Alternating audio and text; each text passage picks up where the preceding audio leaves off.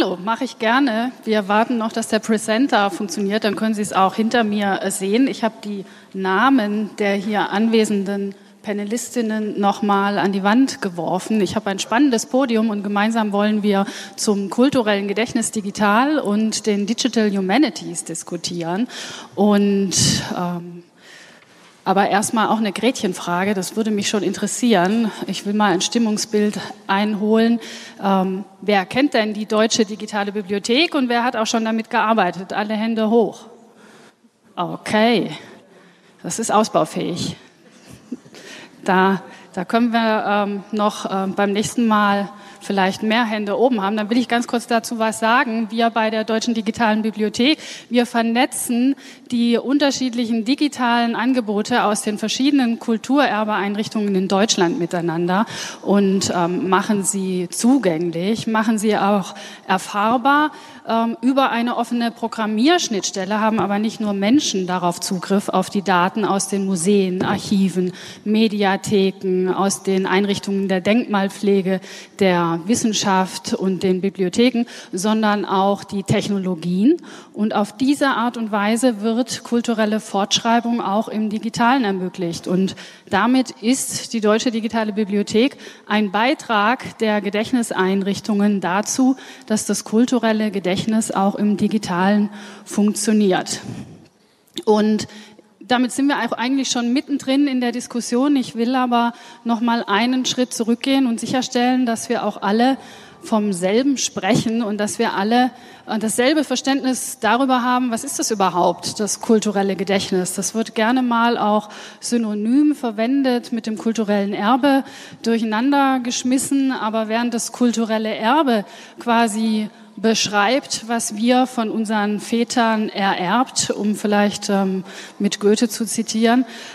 Also was aus der Vergangenheit, kulturelle Objektivation, ist das kulturelle Gedächtnis eher ein Prozess und beschreibt sozusagen, wie diese kulturellen Artefakte auch in die Zukunft transportiert werden und kommuniziert werden, anschlussfähig gehalten werden von den Gedächtnisinstitutionen. Ähm, denn sie sind es, die quasi diese Kommunikation sicherstellen, die ähm, garantieren, dass das kulturelle Gedächtnis funktioniert und kulturelles Erbe auch in der Zukunft verfügbar ist und anschlussfähig bleibt. Und ohne diese kulturellen Speicher hätten wir die verschiedenen Formen der kulturellen Renaissance, der Erinnerung, die wir ähm, sozusagen jedes Mal erleben, wäre die nicht möglich. Deswegen brauchen wir diese kulturellen Speicher. Und beim Übergang ins Digitale aber ähm, stellen sich ganz verschiedene Fragen. Ähm, so verschieden sind sie aber nicht wie der Mediumumbruch an sich ähm, unterschiedliche Herausforderungen an die Gedächtnisinstitutionen hat, sondern ähm, im Grunde genommen sind es Fragen, die sich in ähnlicher Weise den unterschiedlichen Gedächtnisinstitutionen stellen. Und wir wollen ähm, zwei Leitfragen heute hier diskutieren. Und das ist zum einen die Frage, was muss auch vom Vergangenen digital verfügbar sein, damit es anschlussfähig bleibt. Wer kümmert sich darum, wo wir ja im Digitalen ähm, immer mehr ein Verschwimmen der Zuständigkeiten aufgrund Konvergenz haben? Und die zweite Frage, eine ganz wichtige Frage, ist, was von den originär digitalen kulturellen Äußerungen, also von den Born Digital, ähm, muss im kulturellen Gedächtnis erhalten bleiben, ähm, bewahrt werden und wie, damit wir nicht in ein digitales Mittelalter hineinsteuern. Und nicht zuletzt, was hat das alles mit den Digital Humanities zu tun? Und ähm, bevor wir jetzt anfangen mit der Diskussion und wir beginnen mit der ersten Leitfrage, also was muss vom Vergangenen auch digital verfügbar sein oder sollte verfügbar sein, möchte ich jedem ähm, der Panelistinnen, die hier mit mir auf dem Publikum, auf dem Podium sitzen, die Möglichkeit geben, zu einer kurzen Einleitungsfrage auch ein kurzes ähm, Statement abzugeben. Und ich beginne ähm, mit Luciano Floridi zu meiner Rechten. Luciano Floridi ist Philosoph. Er arbeitet in Oxford am Oxford Internet Institute und er hat auch verschiedene spannende Ämter inne. Er ist auch im Google Board ähm, zum Recht auf Vergessen. Er hat ein spannendes, ähm, vielbeachtetes Buch geschrieben, Die vierte Revolution. Und in diesem beschreibt er die Fragen, die sich uns als Gesellschaft stellen bei der Entwicklung der Computertechnologie. Und immer wieder in seinem Buch ähm, erscheint eine Historikerin aus der Zukunft, Alice, die rückblickend sich bestimmte Fragen stellt. Und ähm, Luciano, wenn diese Historikerin, wenn Alice in der Zukunft ähm, auf unser kulturelles Gedächtnis schauen würde und sie müsste feststellen, dass aus dem 21. Jahrhundert eigentlich wenig aus Europa verfügbar ist, dass wir da ein schwarzes Loch haben oder dass ähm, nur bestimmte Fragen ähm, sozusagen Einfluss darauf genommen haben, eher rechtliche oder finanzielle, was überhaupt vom Vergangenen digitalisiert werden konnte. Äh, wie würde sie darauf reagieren oder was würde sie dazu sagen? Um, first of all, uh, thank you for the invitation. Uh, I will answer the question uh, almost immediately before an apology about my uh, poor German. Uh, I'm afraid I've been told that it's infinitely better if I address the question in English, speaking slowly uh, so everyone will be able to follow. Normally, I do not speak this slowly. Uh, as an Italian, I tend to pile up words one on top of the other. Uh, so uh, try my best not to go too fast. Um, Alice uh, in the future and um, what will be her reaction to what she has inherited from the past when it comes to what law or legislation, generally speaking, allowed or did not allowed. There's an optimistic scenario in which Alice is very thankful. She's thankful for the foresight, intelligent, constructive legislation that enable her to have free, reliable access to the past, not just her own, but of humanity. Now, that scenario is in view. We can get there. It is possible I'm not sure it is likely. There's another scenario which might be just a bit more realistic. And that's where Alice regretfully looks back and wonders what if they hadn't made all those legal mistakes? What if the protection of heritage as a resource had not prevailed over the enabling of heritage as culture, as something that we all share, which is not necessarily ruled by economic interest. And in that more, perhaps slightly pessimistic, realistic scenario, in that context, unfortunately, there's not much else we can do because uh, what we did not allow to transit from analog to digital to accessible is lost. Some lost, and I stop here, uh, will be perhaps not so painful. Alice, I remind you, uh, she will not or may not have access to the Twitter campaign run by that crazy American president a long time ago. Uh, maybe that's not so bad but she will also have lost uh, all the information about that wonderful French president who, just a few months later, saved the euro and Europe as a project. So you can see that uh, there are things that we will miss if we don't play this carefully. Ja, danke. Hoffen wir, dass die, ähm, positive, der positive Rückblick passiert und es uns gelingt, die richtigen rechtlichen Rahmenbedingungen auch zu schaffen, dass Alice eben die notwendige Information verfügbar hat. Wo wir ähm, weniger Schwierigkeiten haben bei der Übertragung und Digitalisierung.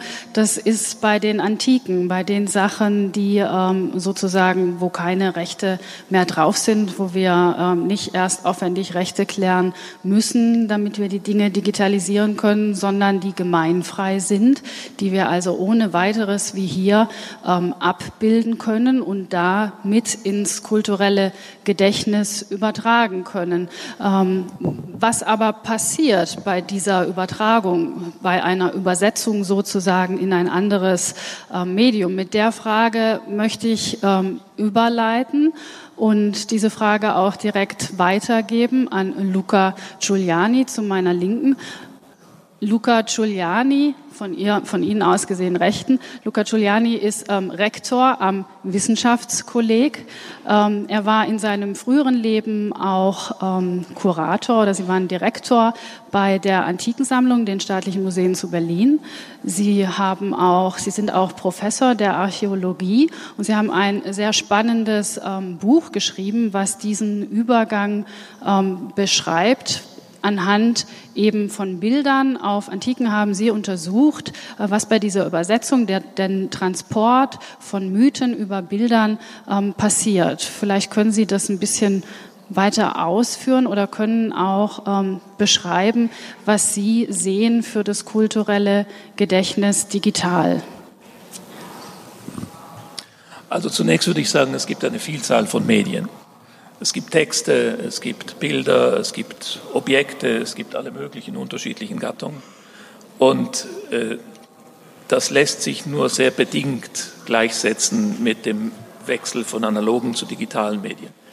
Äh, Im Fall von dieser Schale weiß ich zum Beispiel, dass die Schale in München ist und dass sie um 530 vor Christus gemalt worden ist in Athen. Aber ob das Bild jetzt analog oder digital ist, weiß ich nicht. Das sehe ich gar nicht. Da müsste ich in die Pixel reingehen und gucken, wie das Bild gespeichert ist. Das Bild selber ist natürlich ursprünglich ein analoges Bild und wahrscheinlich ist es in dieser Form jetzt digital gespeichert. Aber das spielt für den Nutzer, für mich und für Sie eigentlich eine marginale Rolle. Und das ist, glaube ich, bei vielen, bei, sehr oft bei der Digitalisierung der Fall. Äh, für den Nutzer ist, ob das jetzt eine digitale oder eine analoge Vorlage ist, vergleichsweise unwichtig. Noch etwas zum kulturellen Gedächtnis. Ich glaube, das ist eine Erscheinung, seitdem es Bibliotheken gibt, seitdem man Gegenstände aus der Vergangenheit sammelt. Sobald die an einer bestimmten Stelle gesammelt werden, besteht das Risiko, dass das, was nicht gesammelt worden ist, der Vergessenheit anheimfällt. Also überall, wo Sie Archive bauen, Archive sind eigentlich Maschinen zur Beförderung des Vergessens dessen, was nicht archiviert worden ist. Und so funktioniert Gedächtnis. Das geht nicht anders. Wir können uns nicht alles merken. Das heißt, jede, jedes Speichern, jede Form von Archivierung ist selektiv und begriff, betrifft eine kleine Menge dessen, worauf wir unsere Aufmerksamkeit richten. Und der Rest geht natürlich verloren. Glücklicherweise glücklicherweise. Denn wenn nichts verloren ginge, wenn wir uns alles merken würden, dann wären Sie allesamt und sonders in diesem Raum maßlos überfordert und grenzenlos unglücklich. Ja, ein wichtiger Aspekt. Wahrscheinlich brauchen wir nicht nur eine Strategie fürs Erinnern, sondern wir brauchen auch die ähm, fürs Vergessen. Ganz sicher. Wie ist es ähm, sozusagen, Anne, bei den Digital Humanities? Zu, zu, meiner Linken zwei weiter sitzt Anne Klamt. Sie ist Geschäftsführerin des Mainz, eines noch jungen Instituts in Mainz zu den digitalen Kulturwissenschaften. Und Anne, ich würde dich gerne fragen, was ist das überhaupt, Digital Humanities, und inwieweit brauchen Digital Humanities ein kulturelles Gedächtnis? Und äh, was ist möglicherweise dran an der Aussage eines digitalen Kulturwissenschaftlers, Marie Leroy, der mal gesagt hat, dass bei der Digitalisierung ähm, kulturelle Artefakte und Texte sich verwandeln von der Raupe in den Schmetterling? Ja, guten Tag. Also Erstmal möchte ich vorweg sagen, ich bin total begeistert, dass wir hier auf der Republika sitzen vor Bildern einer ähm, griechischen, ich hoffe nicht falsch, griechischen Schale. Äh, ich bin auch Archäologin, aber aus einem anderen Bereich. Ähm, Und ich denke, es ist enorm wichtig, dass wir über kulturelles Erbe, über Gedächtnis reden, denn eins ist ja klar, wenn ich heutzutage nachschaue, hm, wann hat Bismarck gelebt oder wen kannte Mozart, dann muss ich sagen, ich gehe nicht mehr an das Bücherregal. Ich gehe natürlich ins Netz. Und deswegen müssen wir natürlich dafür gewährleisten, dass das, was wir eigentlich irgendwie schon erarbeitet haben, auch im Netz ist. Aber Digital Humanities könnte man jetzt denken, ist es, aber das ist es nicht. Ähm, hat jemand schon den Begriff Digital Humanities gehört? Ich guck mal so rein. Ja, das ist ja schon eine ganz gute Masse, sehr schön. Hat jemand auch mal E-Humanities gehört? Aha, das ist interessant. Gut, danke. Ja, also Digital Humanities ist momentan der aktuelle Begriff für etwas, was manche von meinen Kolleginnen und Kollegen als eigene Disziplin sehen. Andere sehen es auch als ein Teildisziplin. Ich möchte Sie damit jetzt aber nicht beschweren. Ich glaube, der Punkt ist, es geht darum, dass wir einerseits digitale Methoden herantragen an geistes- und kulturwissenschaftliche klassische Fragen. Ähm, welche Vorbilder gab es für den Zauberberg? Hm, was hat Thomas Mann alles gelesen? Wie hat ihn die archäologische Entdeckung von irgendwas inspiriert? Umgedreht kann es aber auch sein, dass wir ähm, geisteswissenschaftliche Fragen an genuin digitale Daten herantragen.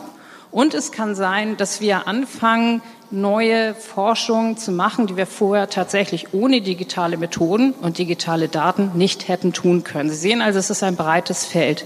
Das Tolle ist, Geisteswissenschaftlerinnen und Geisteswissenschaftler heiraten Informatikerinnen und Informatiker. Also jetzt nicht real, das ist vielleicht auch gar nicht so schön im Einzelfall, aber methodisch und disziplinär machen wir es. Und das ist was ganz Neues und manchmal auch sehr Anstrengendes und es ersetzt auch nicht die alten Geistes- und Kulturwissenschaften, sondern ich denke, es bereichert sie enorm, genau wie es auch die Informatik enorm bereichern kann. Und zu dem Bild möchte ich kurz sagen, das ist natürlich ganz toll, wenn man irgendwie sagt, wir haben Daten und die werden jetzt durch digitale Methoden so in Wert gesetzt, dass sie wie Schmetterlinge aufblühen. Das kann auch stimmen, aber ein Schmetterling stirbt auch sehr schnell. Und genau dieses Problem haben wir im Moment auch. Wir produzieren schon richtig, ich sage jetzt mal ganz banal, tolle Forschung. Aber ob wir in zehn Jahren noch darauf Zugriff haben, ist alles andere als sicher. Also das, vielleicht wären wir da manchmal auch lieber eine kleine Raupe oder bewahren zumindest die Raupen ähm, daneben. Wichtige Aspekte. Ich gehe weiter zu Johannes Teurer. Johannes, du bist ähm, Radiomoderator bei RBB, bei Radio 1 und du bringst sozusagen die Weltmusik seit 30 Jahren ins äh, Radio.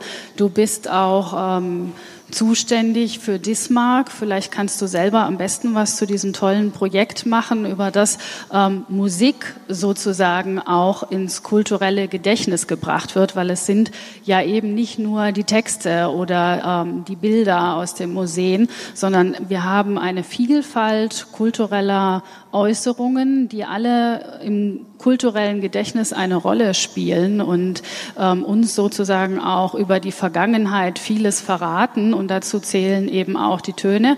Ähm, nicht nur die Musik im Übrigen. Wir haben hier ein ähm, Beispiel aus der Deutschen Digitalen Bibliothek, ähm, aus dem Naturkundemuseum in Berlin. Das hat Tierstimmen zur Verfügung gemacht. Aber ähm, wie ist das mit den Tönen? Also warum Johannes, brauchen wir ähm, auch die Musik und im kulturellen Gedächtnis und wie können wir das gewährleisten? Äh, guten Tag erstmal, ja, ähm, und ich finde es auch großartig, dass wir das hier diskutieren, denn äh, das äh, Digitale, ich übersetze das jetzt mal in Digital plus Online, weil das ist eigentlich das Interessante, also die Nutzung des digitalen Aggregatzustandes dann im Internet. Äh, für Musik hat es eine ganz besondere Bedeutung, weil die ja repliziert wird. Also die Schale da, die muss erst fotografiert werden und dann kommt das Foto ins Internet. Bei der Musik ist anders. Ich lade sie runter und dann habe ich sie so da, wie ich sie eben sonst auch im Laden oder sonst wie hätte. Also die Musik äh, kommt mit einer hohen äh, Qualität übers Internet und äh, kann zum Beispiel bei dem Fall von dieser Kröte oder was das jetzt für ein äh, sympathisches Lebewesen äh, gewesen ist, äh, ergänzt werden durch Fotos, äh, Wikipedia-Artikel und ähnliches. Zack, habe ich eine, habe ich ein weil das eine Vollständigkeit herstellt, die ich äh, bisher so nicht hatte. Es gibt einen qualitativen ähm, Zuwachs, der durch Audios im Internet hergestellt werden kann.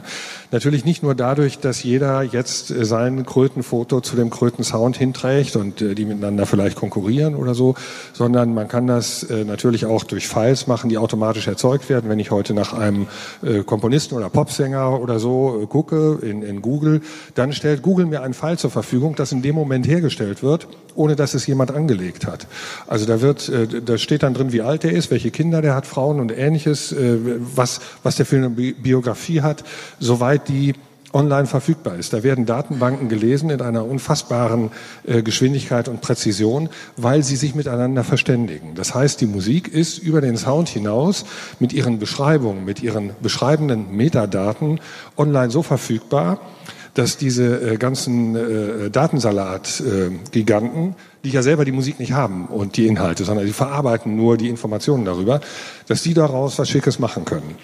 Das bedeutet im Umkehrschluss, dass jeder, der nicht online ist, äh, an, seiner, an seinem Vergessenwerden arbeitet. Denn äh, das Internet ist einfach als, als Verbreitungsform, auch für mich als Rundfunkmensch, äh, bärenstark. Also wenn ich was suche für eine Sendung und schnell das brauche, dann äh, gehe ich möglicherweise nicht ins Archiv, sondern hole mir das schnell aus dem Netz runter und äh, lade es mir gleich auf meinen äh, digitalen Sendelaufplan.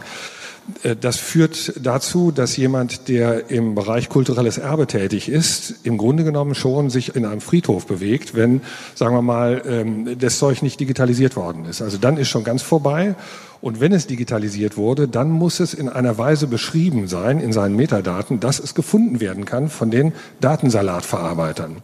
Und äh, das ist das Anliegen gewesen von dem Dismark-Portal, das äh, gerade erwähnt wurde.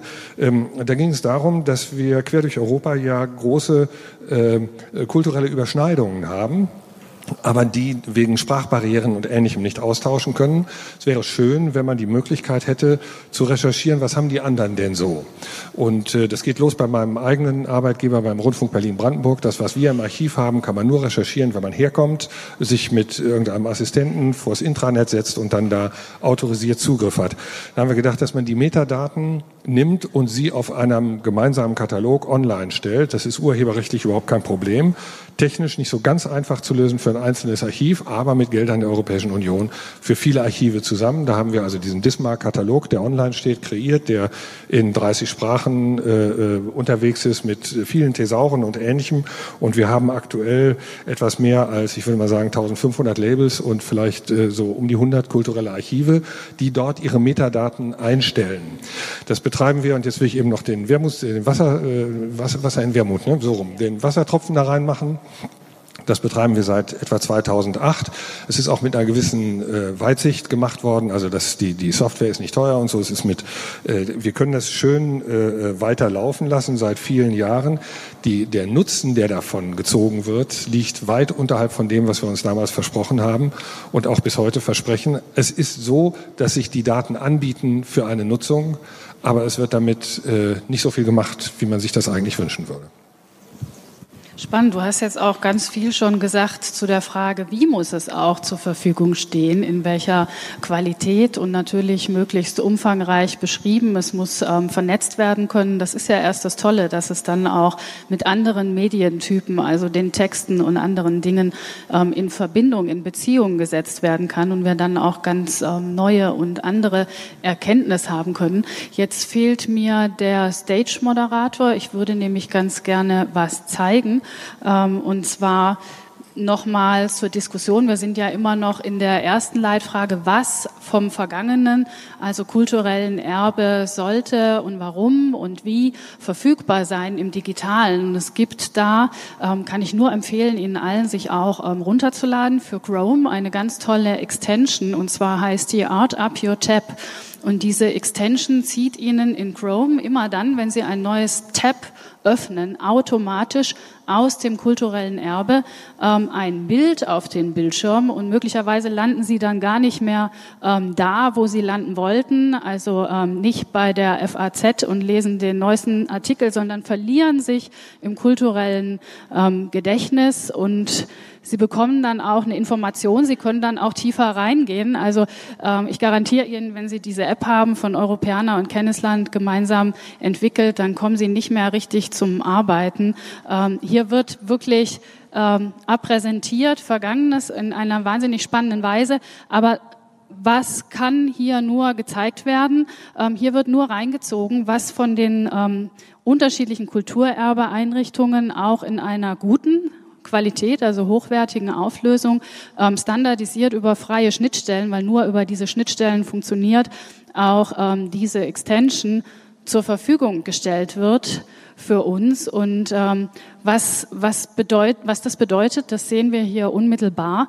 Ähm, da haben wir natürlich Lücken. Und ähm, Anne, ich möchte noch mal auf dich zu sprechen kommen, weil wir haben das auch in Mainz vor nicht allzu langer Zeit diskutiert.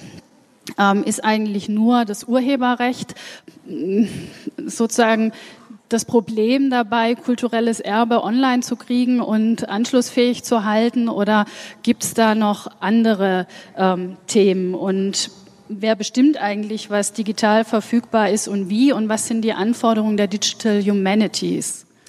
Ja, ja ein Riesenthema. Ähm, tatsächlich haben wir im Januar äh, unter dem hoffentlich provokanten Titel bereit zu teilen, ähm, eine Gruppe von Leuten zusammengestellt, die eben in Museen, in Archiven, in der deutschen ähm, Forschungsgemeinschaft, also der forschungseigenen Förderungseinrichtung arbeiten ähm, und Ellen zusammengebracht und haben äh, ausgehend auch, der kam uns sozusagen zugute von einem konkreten Rechtsfall zwischen Wikimedia und einem Museum im Rhein-Main-Neckar-Gebiet. Ähm, wo es eigentlich darum geht, dass es ähm, eine Klage gegen Wikimedia gab, weil ähm, Fotografien aus dem Museum von ein, von, ich glaube, ein oder mehreren Gemälden bei Wikimedia hochgeladen worden sind und da als gemeinfrei ausgegeben worden sind. Und diese Werke haben auch kein Urheberrecht mehr. Das heißt, eigentlich sind sie gemeinfrei, aber das Museum kümmert sich um diese Werke und sagt, da üben wir Hausrecht aus und ihr dürft in unseren Räumen nicht fotografieren. Und dann werden gemeinfreie Werke eben wieder nicht gemeinfrei, weil in dem Moment, wo man etwas fotografiert, kann man entweder sagen, es liegt Urheberrecht drauf, 70 Jahre, oder man sagt, ähm, es ist mehr eine technische Reproduktion, dann liegen weniger Jahre drauf. Dann ist es, glaube ich, Ellen weiß es genauer als Juristin ein Nutzungsrecht. Und da haben wir ein bisschen diskutiert und wir sind sehr schnell dazu gekommen in der Diskussion. Das eine sind wirklich diese ganzen Urheberrechtsfragen. Die sind furchtbar und schwierig, aber ähm, ein größeres Problem scheint uns eigentlich auch daran zu liegen, dass die Einrichtungen, die kulturelles Erbe aufbewahren, pflegen, erschließen, ähm, sich damit befassen, wie man auch etwas eigentlich nach außen geben will. Es gibt ja auch kulturelle Objekte, die man vielleicht nicht unbedingt unbedingt quer nutzen möchte. Also wenn wir an, es gibt ja auch Präparate von Menschen aus ehemaligen kolonialen Gebieten und ähnliche Dinge. Ähm, wir sind eigentlich dazu gekommen, dass es auch darum geht, ähm, was macht ein Museum, was ist das Selbstverständnis des Museums und wer hilft den Museen und den Archiven und den Einrichtungen aktuell eigentlich damit, mit diesen ganzen Problemen umzugehen. Und aus der Sicht der Wissenschaft als Digital Humanities Befürworterin und Managerin, muss ich sagen, ich erwarte eigentlich, das muss ich hier so klar sagen, ich erwarte eigentlich von diesen Einrichtungen, dass die die natürlichen Interessenvertreter sind, die sagen, da müssen wir jetzt Klärung haben. Wir brauchen eine Rechtssicherheit, wir müssen einen politischen Willen haben, weil natürlich machen Museen nicht das Gesetz. Sie sind aber sozusagen die Interessenvertreter, die sagen können, wir haben einen Auftrag von euch bekommen, wir sollen es bewahren, wir sollen es erschließen und wir sollen es in in eine Weise bringen, die angenommen wird. Und das ist mittlerweile eben das Online-Stellen. Und dann muss man sich zusammenfinden und schauen, dass man da eben Bewegung auslöst und das in einem Sinne löst, der eben dem allgemeinen Interesse entspricht. Das wäre mein Statement dazu. Klares Statement aber macht es denn ähm, tatsächlich, du sagst nein, aber wie sehen das die anderen hier auf dem Podium, macht es denn einen Unterschied, ob jetzt die Inhalte von kommerziellen ähm, Firmen genutzt werden oder äh, von Wissenschaftlern? Sollten die kommerziellen Firmen dafür, wenn sie sozusagen was mit öffentlichen Geldern digitalisiert wurde, nicht tatsächlich was zurückgeben und auch dafür ähm, bezahlen, was auf der anderen Seite wieder verhindert, was Anne sagt, dass die Sachen dann über offene Schnittstellen auch brauchbar sind für die Digital Humanities. Aber erstmal wird es diskutiert unter dem Schlagwort ähm, Privatisierung der Gewinne und Sozialisierung der Verluste. Und man will ähm, dadurch, man hat ja ein Anliegen verhindern, dass ähm, die, die kommerziellen Firmen und all die Bösen wie Google, dass die dann irgendwie ähm, Einnahmen machen auf der Grundlage öffentlicher Gelder. Macht es wirklich den entscheidenden Unterschied, wer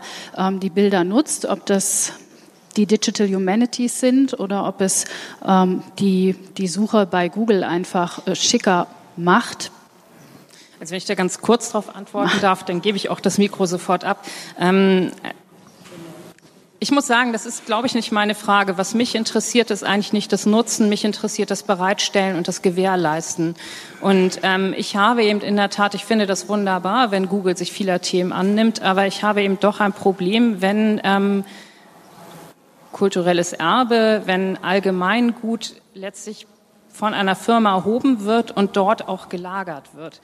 Ähm, das klingt ein bisschen altmodisch. Man könnte ja sagen, Daten sind überspannt zugreifbar, ist doch alles kein Problem. Aber tatsächlich alle Daten haben sozusagen eine physische Repräsentanz. Und ich frage mich schon, ob es in der Tat wünschenswert ist, dass alles ähm, im Prinzip in Privatfirmenspeicher rübergeht.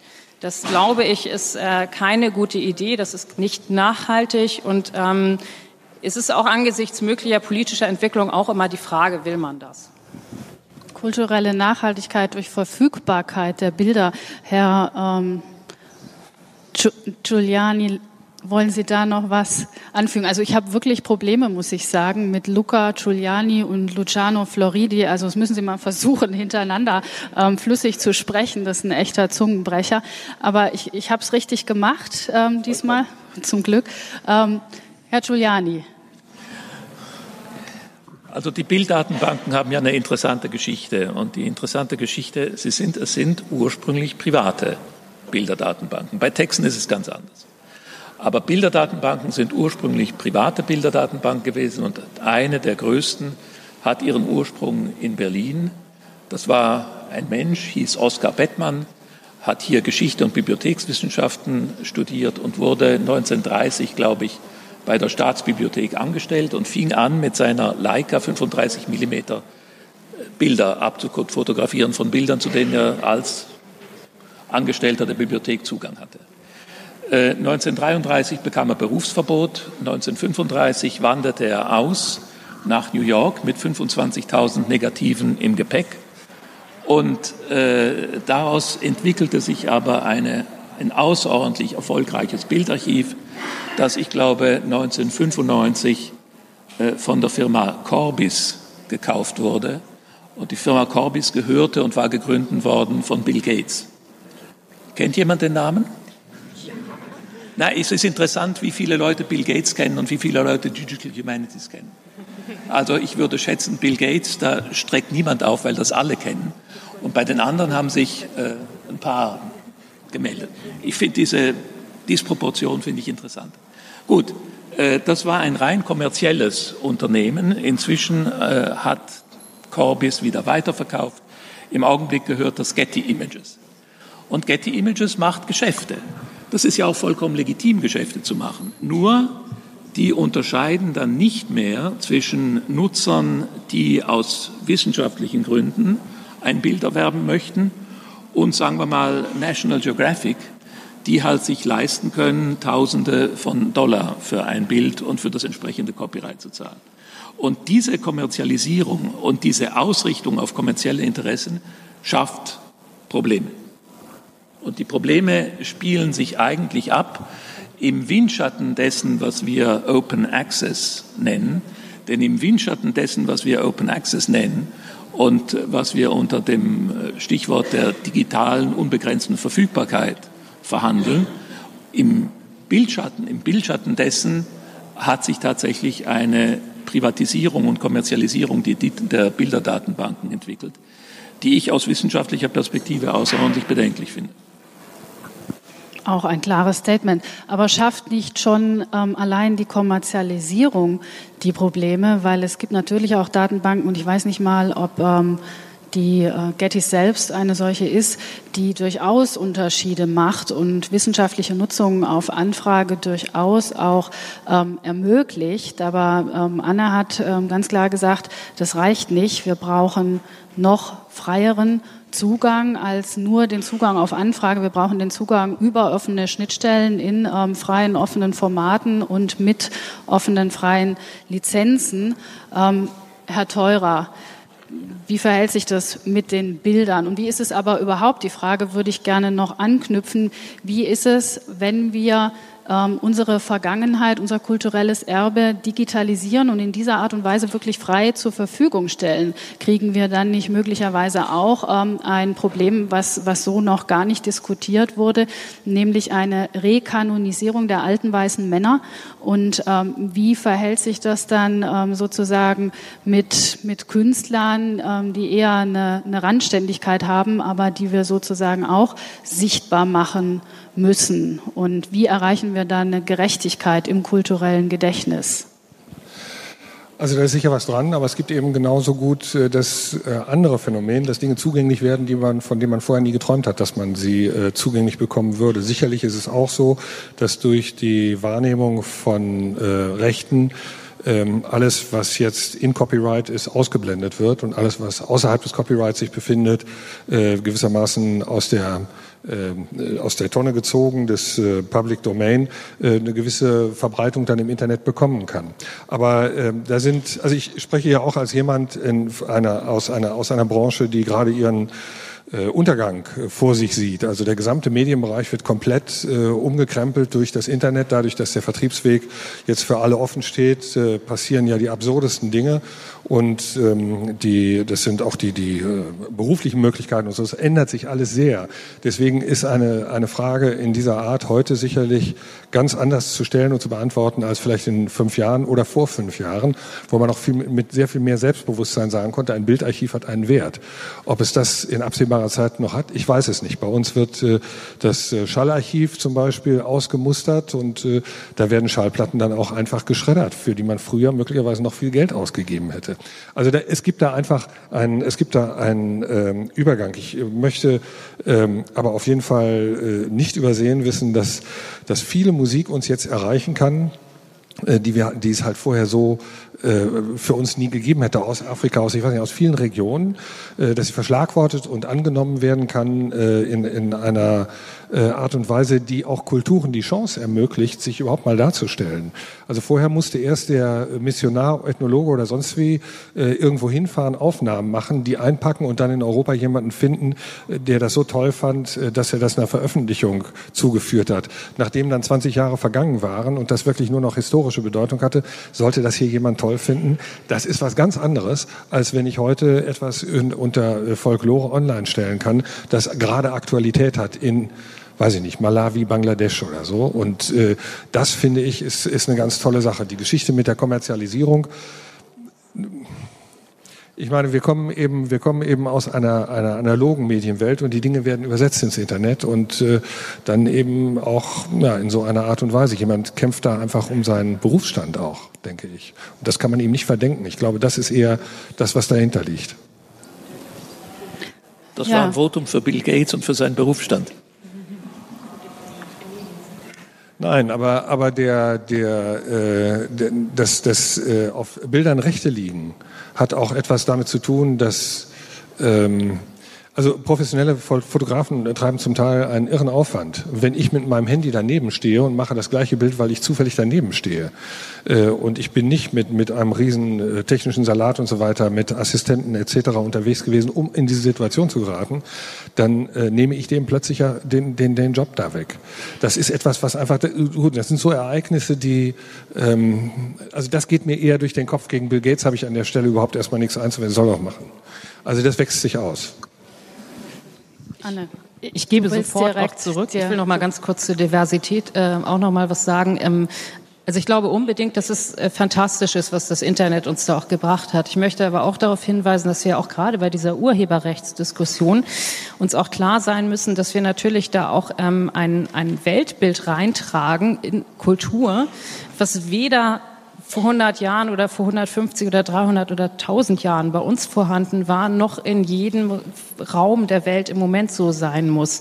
Das heißt, wenn wir zum Beispiel, also wir haben ja dieses Problem immer wieder, wenn es darum geht, dass zum Beispiel ähm, ethnologische ähm, aus ethnologischen Museen irgendwelche Teppichmuster oder so genommen werden und in Fashion übersetzt werden. Dann haben wir das Problem, dass wir eine Community haben, die urheberrechtlich da gar keinen Zugriff hat, aber sagt, das möchten wir so eigentlich gar nicht. Also ich glaube, auch da müssen wir Diversität komplett anpacken und auch neue Regeln für uns alle finden, die nicht ausschließlich aus bestimmten Richtungen oder nur aus dem Westen und so weiter kommen können. Ich habe da auch einen Lesetipp ähm, bereit zu teilen bei der Deutschen Digitalen Bibliothek zusammen ähm, mit Anne. Ein, ein Beitrag, den es sich vielleicht lohnt, dazu nochmal nachzulesen. Jedenfalls auch die Europäische Kommission ist da sehr ähm, deutlich in ihren Empfehlungen und sagt, was einmal gemeinfrei war, ähm, soll es auch dann bleiben, wenn es digital ähm, ist. Also diese Gemeinfreiheit sollte man sicherstellen. Dafür sollen die Mitgliedstaaten Sorge tragen. Ich will ähm, übergehen und die uns verbleibende Zeit dazu nutzen, noch die zweite Leitfrage zu diskutieren. Und zwar die Frage, was von unseren Born ähm, Digitals sozusagen auch bewahrt werden muss für die Zukunft und transportiert werden muss, wo wir kulturelle Nachhaltigkeit brauchen. Denn ein Grundprinzip von Kultur ist ja die Herstellung von Nachhaltigkeit. Bestand Bestandssicherung derart, dass auch zukünftig ähm, Zugriff möglich ist auf Vergangenes. Und ähm, jetzt ist aber die digitale Welt ganz stark durch Überschreibungen geprägt, durch ähm, die Gegenwart und selbst im Speichern passiert Löschung dadurch, dass etwas ähm, Vorangegangenes überschrieben wird. Und wie, wie verhält sich das? Sind wir jetzt auf dem guten Weg, ein stabiles, zuverlässiges, vertrauenswürdiges, kulturelles Gedächtnis zu schaffen oder werden wir die Kontrolle verlieren und übermannt werden von alternativen, postfaktischen Wahrheiten, sogenannten Fake News? Herr Floridi, was würde Alice sagen.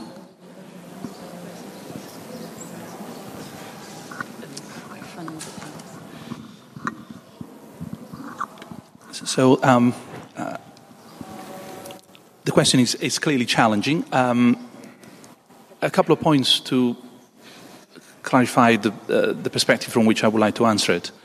Uh, first of all, it's been a long time, a very long time, since we could read anything that was worth reading. Uh, we lost that sort of uh, position a long time ago. And that was the first loss, the loss of total knowledge. I think we're just undergoing a second loss, which is the loss of total memory. It's been now some time since we could put on record everything that we wanted to record, the so called full backup, as it were. Uh, illusion. So inevitably, we don't have total knowledge and we don't have total memory. After these two losses, what should get from here to there, from the present to the future, becomes a matter of uh, strategy. In the past, we had a strategy to record things. Unless you put something on record, it was gone. Today, the more we move from the analog to the digital, the more the strategy is a strategy of deleting. The digital, because it's digital, by itself naturally tends to accumulate. Imagine your emails, your SMS, your uh, pictures on your phone, and so on. It's up to us, most of the times, to decide what gets erased, what doesn't make it to the next day. So loss of total knowledge, loss of total memory, transition from analog to digital, meaning transition from a strategy of recording to a strategy of deleting, what gets saved by whom gets two answers. One, the ideal answer. We have a strategy about it. We think about it. We are open minded. We're so intelligent that we will save what needs to be saved for future generations to be happy about our job. What's going to happen? What's going to happen is that we will mess up as we always have. Some people will save something, some people will delete priceless memories. Some companies will do an amazing job, some others will be worse than Vandal. One thing that I'm sure is going to happen, not for the people here, because we will all be dead by then, uh, but for future generations. Oh, yes, uh, mortality is something nobody escapes. Uh, but for the future generations, um, I guess some archaeologists will be digging in some corners of Africa where we are dumping all our computers, thinking there are hard disks there priceless memories that those people were dumping in those corners. And with a bit of luck, some of those hard disks, now in 100 or 200 years, will still be readable. And that is the kind of future that uh, is more likely to happen. So, any effort towards a more intelligent strategy, what we're doing here today, is very welcome. But we should consider this as a titanic effort. In other words, we're going to fail. The point is how well we're going to fail, how far from here to there we're going to go. There, we're not going to be there. So it would be an illusion to think that we can establish now a perfect strategy to save everything that needs to be saved for future consumption without making any mistake. That is the task of a God, not of humanity. Humanity makes mistakes is how well we cope with those mistakes, how much resilience we put in place, how good we are with the second strategy, with the plan B. That will be the real challenge. Plan A, we know it's not going to work. So, my invitation will be to consider once we know that we're going to screw up, what are we going to do about it? Ja, eine, eine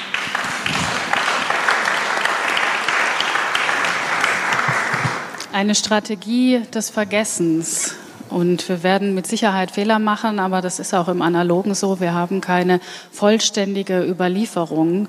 Ähm, die Frage ist, können wir uns darauf verlassen, dass Google oder andere Firmen ähm, sich dieser Sache annehmen oder brauchen wir tatsächlich auch Institutionen, Gedächtnisinstitutionen, die sich mit dieser Frage auseinandersetzen? Wir haben hier in ähm, Deutschland die Deutsche Nationalbibliothek, die eigentlich seit 2006 den Auftrag hat, das Internet zu archivieren, aber anders anders als das Internet Archive beispielsweise hat sie gar nicht den Rahmen, ähm, umfassend diesem Auftrag nachzukommen. Und erst seit kurzem, also erst jetzt gerade, liegt ein Kabinettsentwurf vor, der überhaupt erst diesen rechtlichen Rahmen schaffen soll, damit die ähm, Nationalbibliothek ihren Auftrag erfüllen kann. Und ähm, wie ist das zu bewerten, Herr Floridi? Oder wie können wir uns mit diesen Fragen auseinandersetzen? Muss es da vielleicht dann doch wieder einen kommerziellen Anbieter geben wie Google, ähm, der so wie ähm, geschehen den Rat des Vergessens vielleicht dann einen ähm, Rat des fürs Gedächtnis auch einberuft? Oder schaffen wir das selber? Oder wer ist gefragt?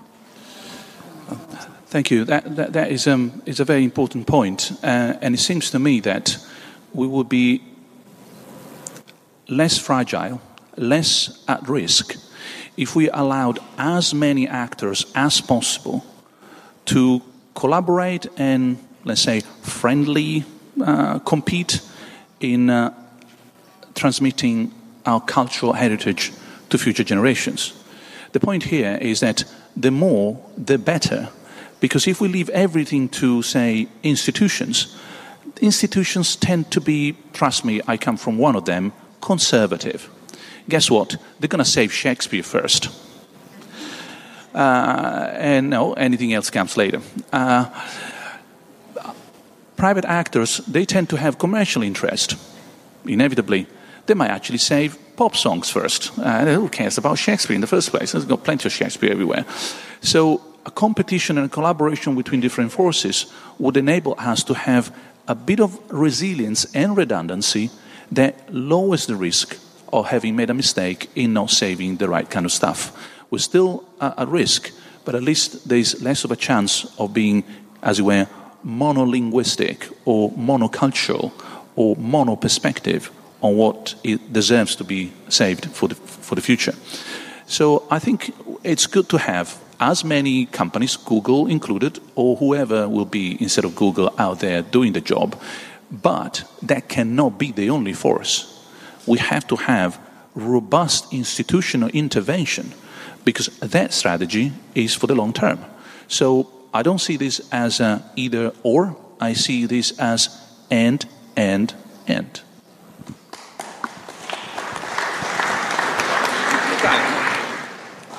Ja, danke. Aber wenn wir die Sachen digital ähm, haben, wie, wie stehen dann die digitalen Artefakte zu den körperlichen Artefakten, was immer wieder ähm, sehr zugespitzt diskutiert wird, ähm, ist zum Beispiel die Frage, brauchen wir dann überhaupt noch die Bücher, wenn wir die Texte digital haben? Brauchen wir Bibliotheken oder sind Bibliotheken nicht vielmehr so eine Art Museum für das gedruckte Buch? Ähm, entwertet das Digitale das Original, Herr Giuliani? Ich glaube nicht.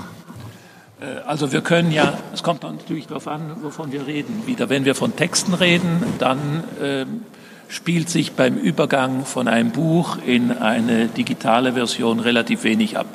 Ich meine, die einen gehen halt lieber mit einem Buch ins Bett und die anderen gehen lieber mit einem iPad ins Bett. Aber das ist eigentlich vollkommen wurscht. Spielt keine große Rolle. Bei Artefakten, bei Objekten, bei Bildern äh, ist es, glaube ich, grundsätzlich so, dass wir das Objekt selbst niemals digitalisieren. Wir digitalisieren lediglich Informationen über das Objekt. Mehr nicht. Und das Objekt bleibt natürlich bestehen. Die digitale Information kann Neugier auf das Objekt wecken und das Objekt wieder auf neue Weise interessant machen, aber das Objekt erschöpfen kann die Digitalisierung niemals. Ja, brauchen wir aber möglicherweise, das war eine Frage aus dem ähm, Publikum, die ich vorab via Social Media, Twitter in dem Fall eingefangen habe. Und da kam unter anderem die Frage, brauchen wir nicht ähm, neben der Trias der existierenden Gedächtnisinstitutionen, Museum, Bibliothek, Archiv, brauchen wir da vielleicht eine vierte Form der Gedächtnisinstitution, ähm, eine digitale Gedächtnisinstitution. Ähm, Floridi sagte schon, ähm, wenn, dann muss das in Zusammenarbeit passieren, ein und, und, und. Ähm, Anne könnte eine, ein Partner dieser vielen eine digitale zentrale Institution sein?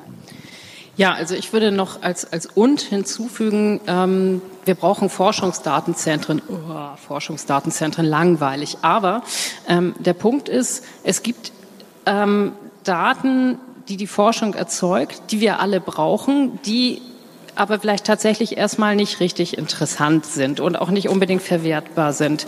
Ähm, und was die Bibliotheken seit Hunderten von Jahren exzellent machen können, ist, dass sie wissen, wie man Daten so anreichert, dass man sie wiederfindet, die Metadaten. Was Museen sehr gut machen, ist, dass sie nicht nur die unersetzlichen und trotzdem häufig viel zu viel seinen Objekte aufbewahren und immer wieder in neue Kontexte und Relevanz setzen. Denn Museen sind Orte, wo Wissenschaft, wo Forschung, wo Kultur Relevanz zeigt. Ähm, was wir darüber hinaus aber brauchen, sind tatsächlich Zentren, die sagen können, ähm, hallo, wir kümmern uns darum, dass diese Metadaten aktuell bleiben und wir kümmern uns darum, dass die Datenformate aktuell bleiben. Sie wissen natürlich alle, dass ein Word-Programm von vor zehn Jahren heute nicht mehr unbedingt gut, ähm, gut funktioniert. Es gibt unheimlich viele proprietäre ähm, Formate. Das bekannte ist, ist vielleicht Microsoft Word. Aber in der Forschung haben Sie ganz viele Vermessungsgeräte, die ähm, Formate ausspucken, die dann nur diese Firma kennt. Ähm, und es ist ein, eine technische Herausforderung, das immer wieder zu übersetzen und immer wieder zu übersetzen, alle zehn Jahre zu migrieren. Und es ist eine enorme Herausforderung, diese binären Dinge, diese Nullen und Einsen immer wieder in eine Form zu bringen, die wir auslesen können und sie auch physisch zu erhalten. Dann eins ist ja mal gesagt, diese ganze digitale Welt liegt trotzdem irgendwo auf Magnetbänder. Und diese Magnetbänder sind auch nicht unendlich haltbar. Und wir haben da im Moment Probleme, enormer Art, ähm, die Museen und Bibliotheken nicht alleine bearbeiten können und auch nicht Rechenzentren, weil Rechenzentren wieder eine andere Spezialität haben. Und da in der Mitte müssten sich, finde ich, Infrastrukturen etablieren, ohne die wir nicht, also da fahren wir an eine Wand. Danke, Anne. Ich möchte ganz gerne auch ähm, dem Publikum die Möglichkeit geben, vielleicht noch mal eine Frage zu stellen an dieses spannende ähm, Podium, was so in dieser Form auch ähm, nicht noch mal zusammenkommt, möglicherweise. Ähm, aber auch auf dem Podium fragen, gibt es irgendwas, was durch meine Choreografie hier vielleicht ähm, gar nicht zur Sprache gekommen ist, was Sie aber unbedingt ähm, noch unterbringen und sagen wollten, Herr Giuliani? Vielleicht nur eins. Also wenn man sich die Speichermöglichkeiten anschaut, das älteste sind Tontäfelchen. Tontäfelchen können wir heute noch lesen. Die nächste Stufe war Pergament. Pergament ist viel weniger beständig als Tontäfelchen, aber einigermaßen, also das ist gegerbte Schafshaut. Ne? Das ist einigermaßen gut haltbar. Das nächste war tolle Erfindung äh, aus dem arabischen Raum, Papier. Papier ist unendlich weniger haltbar als Pergament. Und das Neueste ist, sind jetzt die digitalen Speichermethoden. Bei jedem Umsteigen verringert sich die Nachhaltigkeit, verringert sich die Halbwertszeit. Und zwar rapide. Das ist das, was man Fortschritt nennt. Ja, was unter dem Schlagwort läuft. Je, neuer das Medium, desto kürzer die Haltbarkeit. Ähm, genau, ich habe hab auch irgendwo gelesen, dass deswegen jetzt Memory of the Mankind, ähm, was genau das sich zu eigen macht und sozusagen alles nochmal auf Tontafeln speichert und nach dem Motto, wer nicht mitmacht, hat nie existiert. Ähm, trotzdem haben wir ja das Digitale, was sozusagen ein On-Live, eine Hypergeschichte, ähm, jetzt, wo wir auch mit umgehen müssen und wo wir hoffentlich auch eine Form der kulturellen Nachhaltigkeit schaffen. Aus dem Publikum gibt es da noch jemanden, ähm, der hier, dem hier irgendwie was in den Sinn gekommen ist, was er gerne von dem einen oder anderen Experten hier auf dem Podium noch beantwortet wissen will?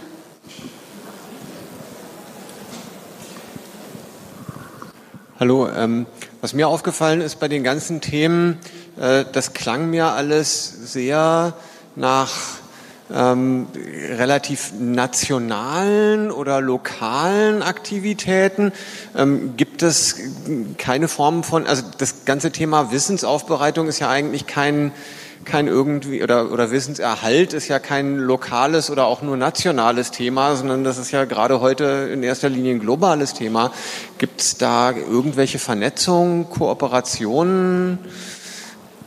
Ja, ähm, vorweg ist natürlich eine Frage der Zuständigkeiten, gerade im Kulturbereich. Sie brauchen einen Player, der die unterschiedlichen ähm, nationalen Anstrengungen bündelt, koordiniert, aber Internet ist immer global.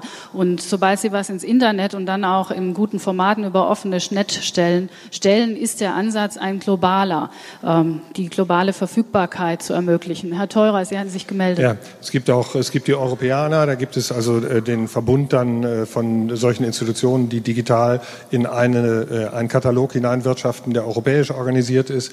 Äh, Ähnliches gibt es in, in Kanada und äh, es gibt so Datenbanken, die sich dann auch miteinander verschwistern werden, irgendwann äh, hoffentlich in absehbarer Zeit. Aber der Hinweis ist insofern ganz interessant, als äh, wenn wir, sagen wir mal, äh, in 20 Jahren oder 30 Jahren zurückgucken auf die Zeit heute, dann werden wir sehen, dass es bereits äh, fantastische Ver Vernetzungen von, äh, von Informationen gegeben hat, kulturellen im Internet, nämlich von welchen, die kommerziell angetrieben dort erschienen sind sind.